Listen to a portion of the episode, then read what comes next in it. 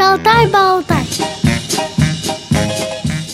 Здравствуйте, друзья! У микрофона Елена Колосенцева. В программе «Шалтай-болтай» мы обычно разговариваем со специалистами, а сегодня мы связались по телефону с мамой. Это Яна Решкова. Яна, здравствуйте!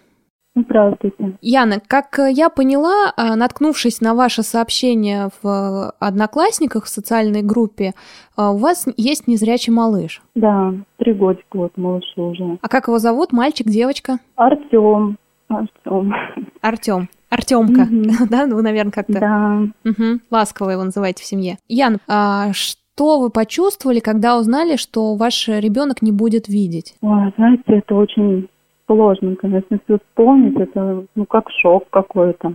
Мы вообще-то заметили сразу, то, что он не следит там за игрушками, обращались там э, к врачам. Ну, как бы они говорили, еще рано, рано, может, еще все будет нормально. И вот в три месяца только нас отправили к офтальмологу. Она там посмотрела и сказала то, что и то, что не будет видеть. Вот. Конечно, был шок такой. А какой диагноз поставили? Гипоплазия зрительных нервов. Мгм. Сначала просто ни слез, ничего не было, такое ну, состояние такое аффекта.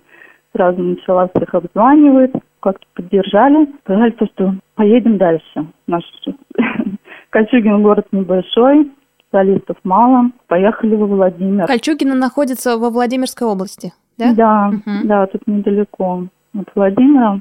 Яна, а вы сначала звонили знакомым, друзьям, просто спрашивали, куда податься, какие есть специалисты в родном городе? Как все происходило, может? Ну, специалистов у нас в городе один, скорее офтальмолог, э, Мгм. более-менее нормальный, у нас в детской поликлинике. Я сразу позвонила маме, она мне посоветовала ехать во Владимир. Много таких случаев уже было, то, что вроде говорят одно, а потом оказывается, что все не так страшно. Вот когда уже более хорошие специалисты посмотрят, Поэтому поехали вот в Владимир. Ну, Там нам сказали то, что не не дергайтесь, ничего вам уже не поможет, лучше занимайтесь своим ребенком, лечить не надо. Расслабьтесь. Ну, вы наверняка не поверили и поехали в Москву. Да, конечно, мы сразу, я не знаю, там у меня истерика произошла небольшая во Владимире. Поехали в Москву. Ну, в Москве нам очень хорошие специалисты попались. Мы поехали в непедиатрии, клинику в Москве. Попали к неврологу Семиной Галине Юрьевне.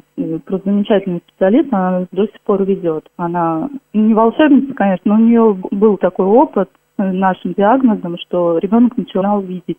Она нам мед- медикаментозное лечение назначала, а офтальмолог там был Петр Петрович Скрипец. Скрипец. Мгм. Он у нас был в программе, как-то рассказывал о ретинопатии. Тоже очень хороший специалист. Очень хороший. Нам очень понравилось. Жалко то, что у него очень мало времени. И э, мы к нему, наверное, всего два раза попали. Вот он нам прописал стимуляции. Мы закупились аппаратурой. Два раза к нему попали, потом пошли к Ярославцеву. К ней как попроще попасть. Вот он тоже хороший специалист. Она нам все дальше прописывала. Какие-то изменения происходили с ребенком? Да, небольшие изменения, конечно, были, но они настолько были незначительные, что нам э, сказали, что если до трех лет изменений сильных не будет, то лечение прекратят, потому что только до трех лет и, и то можно как-то решить. Потом уже это м, процесс восстановления они приостанавливаются у ребенка. То есть уже мало что можно сделать. И вот последний раз мы ездили сейчас скажу, летом проверили нас ЗБП, там вызывали зрительный потенциал и сказали то, что у нас есть улучшение, Угу. что лечение сейчас останавливать не будут, будут лечить дальше, будут нас мучить. Ничего, слава богу. И левый, и правый глазик уже на одном уровне и намного лучше стало. Стал видеть предметы большие. А расскажите о лечении не медикаментами, а какие-то упражнения с предметами теми же большими, с яркими цветами. Ну, это как в виде игры с ребенком нужно. Показывать ему там э, фонарики, светить там из стороны в сторону, чтобы он старался следить за ними. Потому что у него была такая проблема, то, что он видит фонарик, а следить за ним не может. Вот как мы на этом тоже акцентировали, что он научился следить. Потом вот как он начал предметы так же с предметами. Просто перед его лицом водишь, и он, чтобы следил, пытался ручкой поймать. Также нам вот скрипец посоветовал, чтобы везде фонарики были. все разные, чтобы вот раздражение на глаз было. Ну вот прямо даже эти новогодние гирлянды элементарно на кроватку вешать повсюду. Вот такие ленты световые, что были чтобы он там видел какой-то порог, например. А вы сами заметили изменения? В какой-то определенный момент он начал тянуться к свету или как-то реагировать активнее? Ну, свет он видел с самого начала. Вот предметы он начал видеть совсем недавно. Это с года в два, наверное, после долгого лечения. Не нужно сразу там расстраиваться, если что-то не получается. Все очень быстро происходит. Сначала он даже вообще никак не обращал внимания. Потом начал как ручкой тянуться к предмету. Так это все очень медленно, не всегда правдиво. Лучше, когда на улице, вот сейчас зимой, когда э, очень хорошее освещение, день светлый, от снега все отражается, все очень хорошо ему видно. Вот тогда вот темными предметами небольшие вот им показывать нужно. А есть ли какие-то упражнения, которые можно делать на улице? Нет, на улице ничего такого не советую. Но на улице и так занятий очень много, чтобы он изучал все, все трогал, все деревья, листики потому что ну, зрячий ребенок, он может посмотреть, а там все, чтобы ручками ощупал, там, не бояться, что он там испачкает за собой, там, салфеточки взяли, пошли машины грязные, и бордюры, и все, чтобы он ручками все это ощутил. То есть вы не боитесь, что он испачкает ручки и разрешаете ему все-все трогать? Ни в коем случае даже этого бояться не нужно, потому что это, ну, это его жизнь потом будет. Он должен все это знать. В любую погоду вообще с ним можно гулять, хоть ветер, чтобы он чувствовал, какой сильный ветер, какой не сильный, когда дождь идет, когда снег. Он же это не может увидеть, он может только почувствовать это все. Одеваться потеплее и идти, хоть ненадолго, но нужно, чтобы он это все чувствовал. А как э, Артем изучает пространство внутри квартиры? Ну, также все обходим, ручками все трогаем. Обязательно, чтобы мама стояла сзади него, не за ручку там ходила, а вот э, сама сзади него стоит, ручки его держит, и все, его ручками общупывает, объясняет и материал, и фактуру, и для чего это вообще нужно там, что шероховатое, что гладкое, что, что мягкое все это нужно объяснять, это, это очень долгий процесс. Ну, это все только поначалу, потом он как начал ходить сам, он все это сам уже все трогает. Сначала ты боялся, конечно, это очень долго он сидел у меня, никуда не, не ходил, не вставал с кровати. Сначала заставляла, теперь он сам бегает. Сейчас мы переехали, на новую квартиру. Он как-то сам пошел, все посмотрел, все понял, все освоился очень быстро. А как объясняли, что перед ним во время еды? Что вот это блюдо, оно состоит из таких-то ингредиентов и так далее? Сначала, конечно, вместе с ним нужно это приготовить. Картошку. Показываешь ему ручками картошку.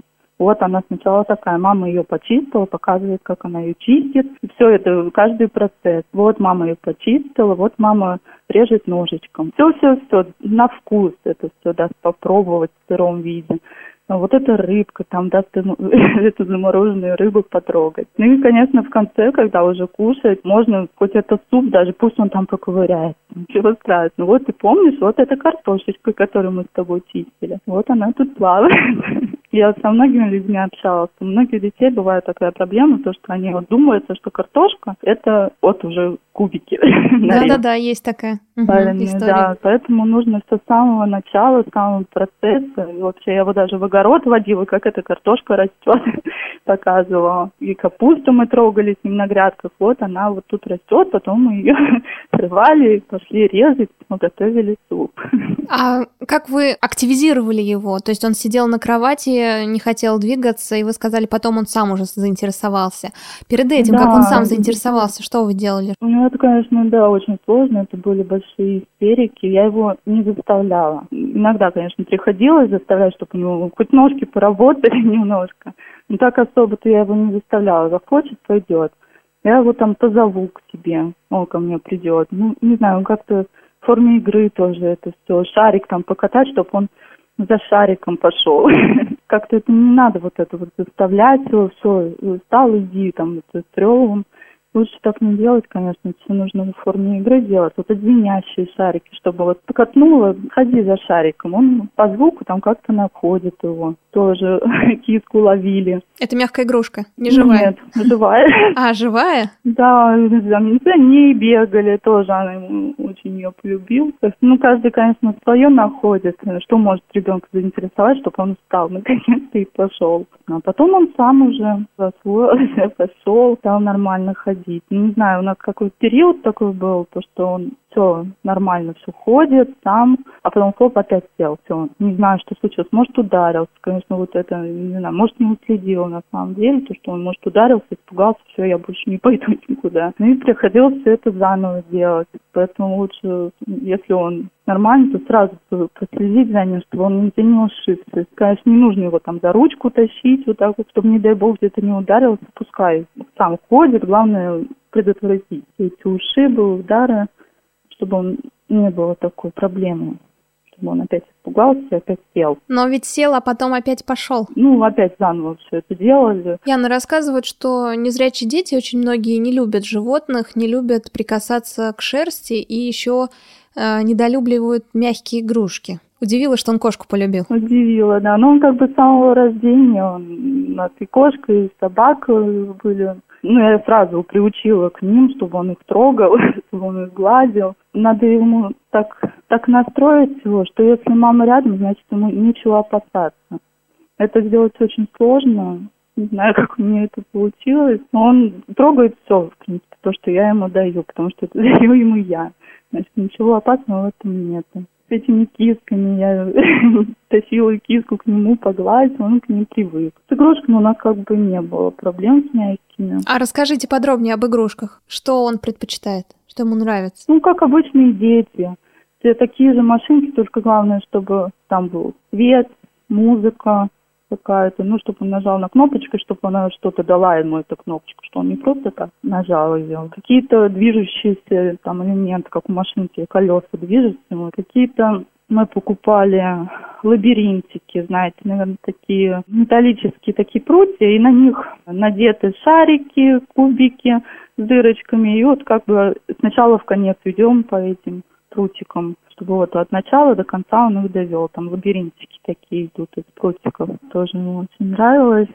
Ну, чтобы был какой-то результат от его действий. Чтобы вот он довел от начала, вот довел до конца чтобы вот он нажал там на кнопочку, заиграла музыка, или там сказка какая-то, или животное промяукало, прогавкало. Вот такие вот ему, конечно, игрушки нравились, очень их надолго хватало. Мягкие, конечно, игрушки он, ну никак. Единственное то, что вот эти игрушки, не нужно, чтобы они там были с какими-то бантиками. Чтобы если это Мишка, то вот он в форме медведя. Чтобы он понимал, то, что Мишка это не вот сидит такой плюшевый бантом, что на самом деле медведи-то они не такие. Угу. Вот То есть вы уже сейчас то... заботитесь о том, чтобы игрушки соответствовали действительности, чтобы да, они были конечно, обучающими. с самого начала, конечно, да, это нужно, чтобы представлял. Если я ему рассказываю сказку, то вот если колобок, значит, я ему даю колобка. Вот он встретил зайку, я ему показываю вот эта зайка, которую он встретил, что вот колобок покатился. Все это ему надо объяснять, показывать на примерах игрушек тех самых. Потому что он, ну, сказки слушает, он картинки не видит, он не представляет даже, что это такое. И про эту курочку рябу. Вот курочка, вот яичко, яичко, били эти яички, с ним вместе. Вот, э, яичко разбилось, там мышкой хвостиком махнула. Так что это все нужно не просто так рассказывать, а показывать все на живых игрушках, на примерах, на живой кошке. А используете ли вы музыку? Музыку это вообще его жизнь. Музыку он слушает с самого рождения и вообще без музыки вообще не может. И пианино, у нас есть пианино, он уже сам может и кузнечик под него подобрать. Уже сам играет, там что-то пиликает. Не то, что там вот прям луки, там, ну, чувствуется то, что он как-то подбирает какую-то музыку. Я даже это как-то удивлена. Все удивляются, да, то, что, ну, видно, слух-то хороший у него. Как бывает, то, что зрения нет, значит, что-то другое должно быть хорошо развито. Вот у нас, видно, развит слух. Угу. А занимаетесь ли вы лепкой какой-нибудь? Лепкой? Пока еще не занимались, конечно. А какие-то занятия для того, чтобы пальчики развить чувствительность? Конечно, это с самого начала нужно тоже все делать, чтобы у него там все это письмо по Брайлю, это все, должны пальчики чувствительные быть. Я ему покупала шарик, знаете, такой, какие-то нервные окончания, вот эти точки, он стимулирует этот шарик, он колючий. Я ему такой шарик покупала, чтобы он этот шарик в руке все это трогал. Очень, видно, хорошая штука. А он из пластмассы или из резины? Нет, он пластмассовый. Такой маленький, да? колючий. Да, угу. да, да. И в ручках катаешь, ну, вообще-то для взрослых, но ему... Резиновый я не думаю, то, что он будет такой хороший. А это прям такой колюченький. Мелкую моторику еще вот эти пальчиковые игры.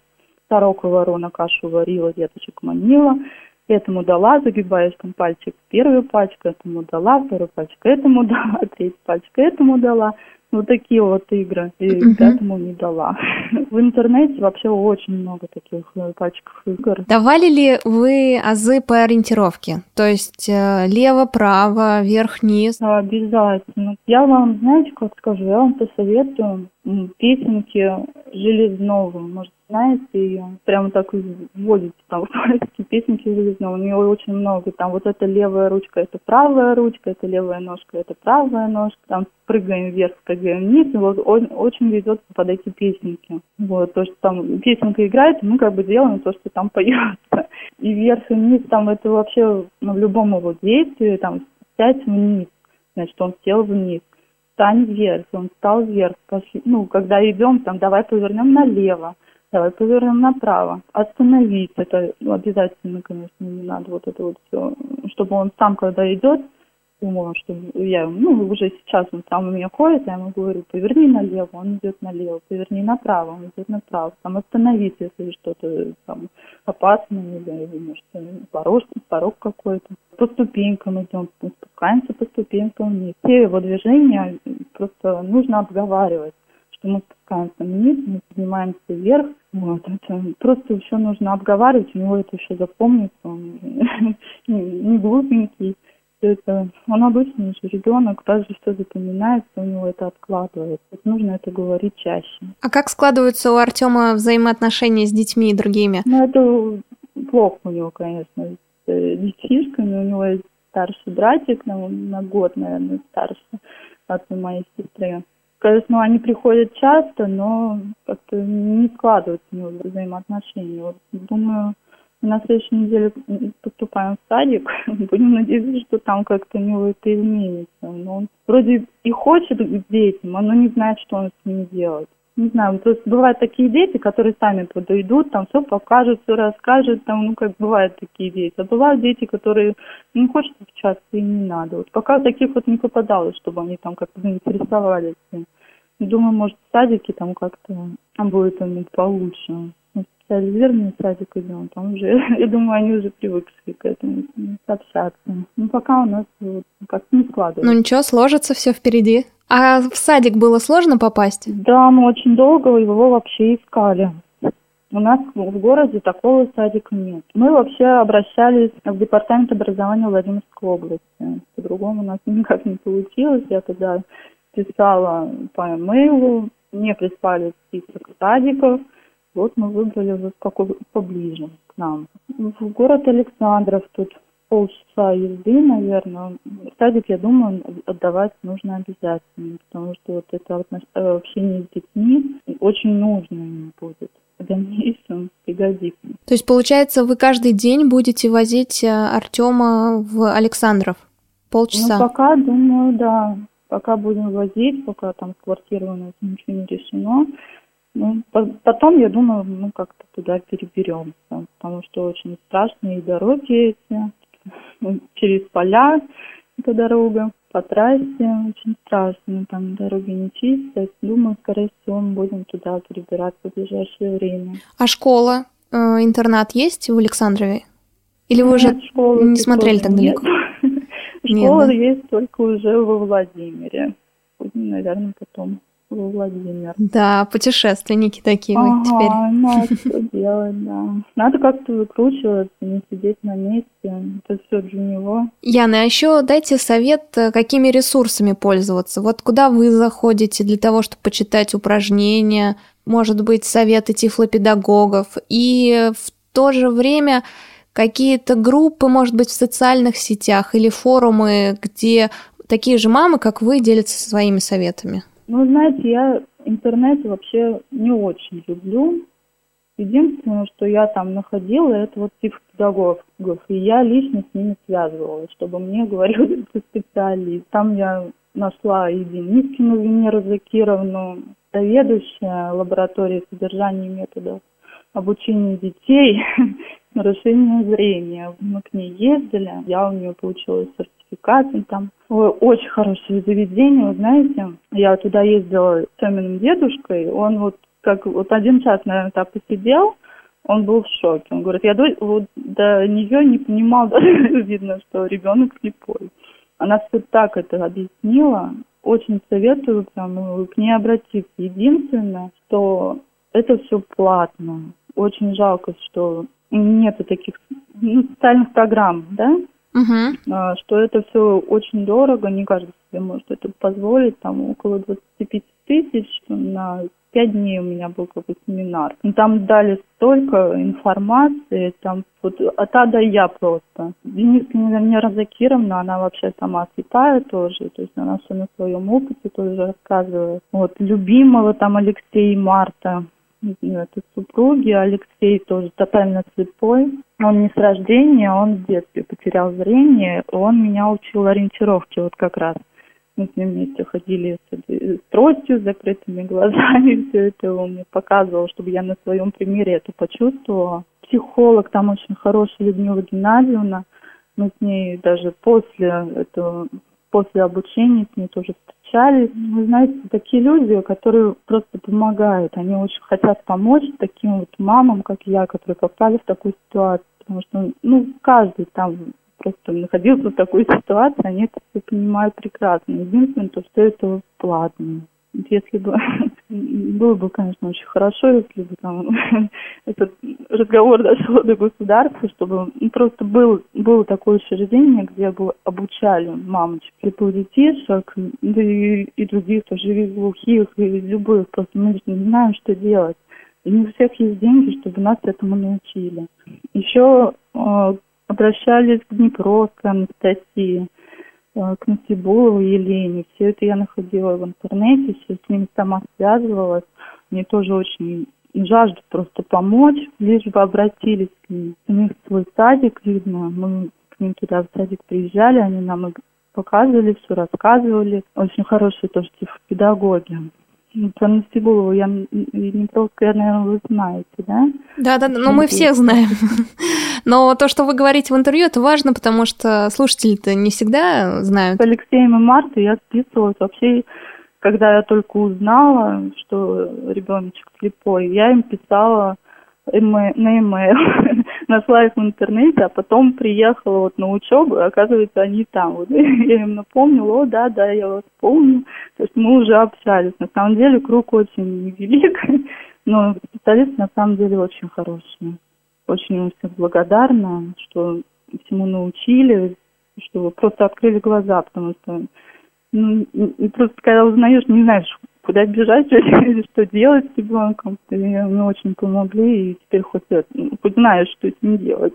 А про площадки, на которых э, дают советы мамы, может, общаются между собой. Кроме одноклассники, есть что-нибудь еще? Такие нет, никуда я не, не заходила больше. Мне вот хватает то, что мне говорят специалисты. Потому что, ну, мало ли, мама тоже ошибается, знаете, если ошибка там у одной и перейдет это к другому, это, я не думаю, что это очень правильно обращаться на такие форумы. Лучше уж мне специалист скажет, который понимает, что правильно, что неправильно. У меня тоже были там много мыслей, там, что вот, что ошибочных мыслей, что вот я думала, что это правильно, а оказывается, так делать нельзя на самом деле. Так не стала никуда больше обращаться. Вот у меня есть мой круг специалистов, которые, я знаю, то, что они не знают, о, что, о чем говорят, что они мне помогут, я лучше им, с ними созвонюсь лишний раз, спрошу, если мне что-то непонятно, и они всегда готовы помочь. Яна, у нас есть традиция в программе «Шалтай-болтай», мы просим наших э, спикеров, э, интервьюируемых, чтобы они дали совет, такую выжимку из всего, что сказали за эти полчаса. Самое важное, что вы хотите сказать мамам, папам незрячих детей. Ну, самое важное – это не сдаваться, конечно же.